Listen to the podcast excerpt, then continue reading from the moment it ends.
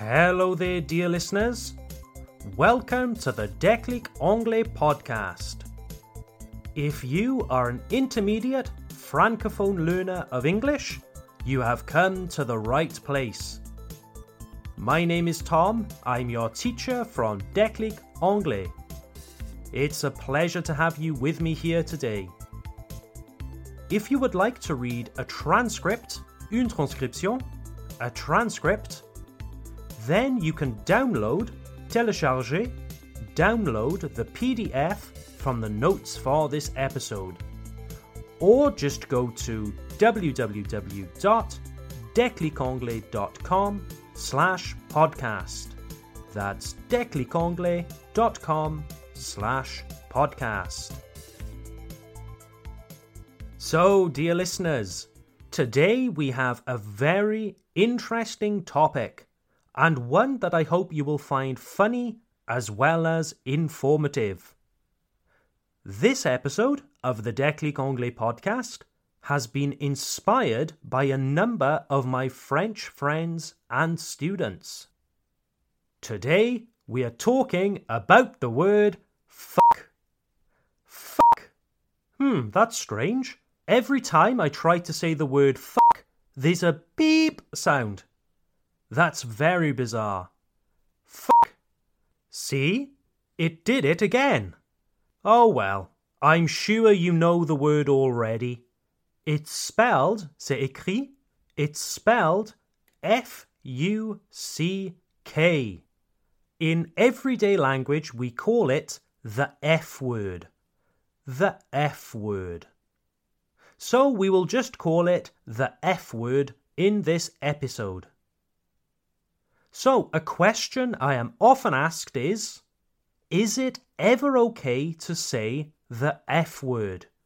Est-il acceptable de dire le F word? Yes, this is a question that I have been asked many times by friends and students. And it's a very, very important question. Remember, dear students, there is no such thing as a bad or stupid question. Bad or stupid questions do not exist. So, is it ever okay to say the F word in English? The short answer is no. Thank you for listening to the Declic Anglais podcast. Bye bye. no, no, no, no. I'm only joking. This isn't the end of the episode. Come back, come back. Is it ever okay to say the F word in English? Well, generally speaking, no, not really. The F word is a swear word, un gros mot, a swear word, and quite a heavy one, too. I hear French people using it all the time when they are speaking French, especially young people. Le F word est devenu un anglicisme en français que j'entends peu partout. But for most native speakers of English, the F word is a very heavy, vulgar swear word. If you visit an English speaking country like Great Britain, I would really avoid using the F word with people who you don't know. If you are with a group of strangers, in a professional environment, or especially with children, you should really steer clear of, rester à l'écart, éviter, steer clear of the F word. Really. Let's imagine that you go into a job interview and you say to your interviewer, I would like this job because I think it's a great fucking opportunity. Well, if you use the F word here, you might sound very enthusiastic, but you would also come across as, donner l'impression d'être, you would come across as, well, vulgar, a little impolite. For most people, you would make a bad impression. As I said earlier, avoid using the F word with people you don't know well. Wait until you become better acquainted with someone before you use language like the F word. I think this goes for any culture, doesn't it? It's much better to get to know someone before you start using certain words. Now, earlier I said that the short answer to the question was no. Is it ever okay to use the F word in English? No.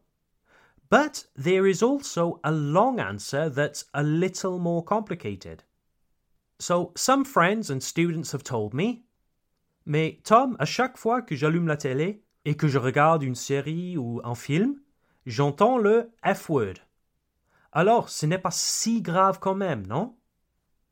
Well, you're absolutely right. The F word features in TV series, movies, songs, you name it. But keep this in mind. If you are watching the TV or listening to the radio in the UK and other Anglophone countries, you will not hear the F word before 9 pm. Okay? 9 o'clock in the evening. I'm not talking about streaming services like Netflix, okay? I'm talking about the regular television.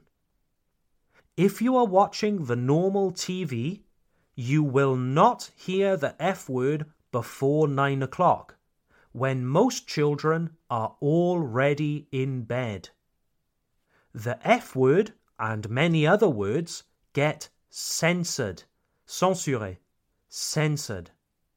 That means that in the interests of public decency, the government has restricted the use of the F word until a certain time, late at night.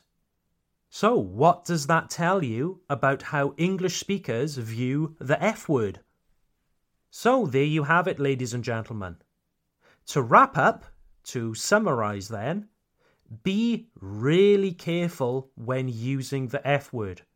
Never use it with people you don't know well, and even then, try to use it sparingly with moderation, sparingly. All right, then, dear listeners. Are you enjoying the Declic Anglais podcast? If you like this podcast, you will love the Declic Anglais Club. The Declic Anglais Club is our online learning platform. Every month, we create online lessons with videos and interactive exercises that will help you improve all areas of your English.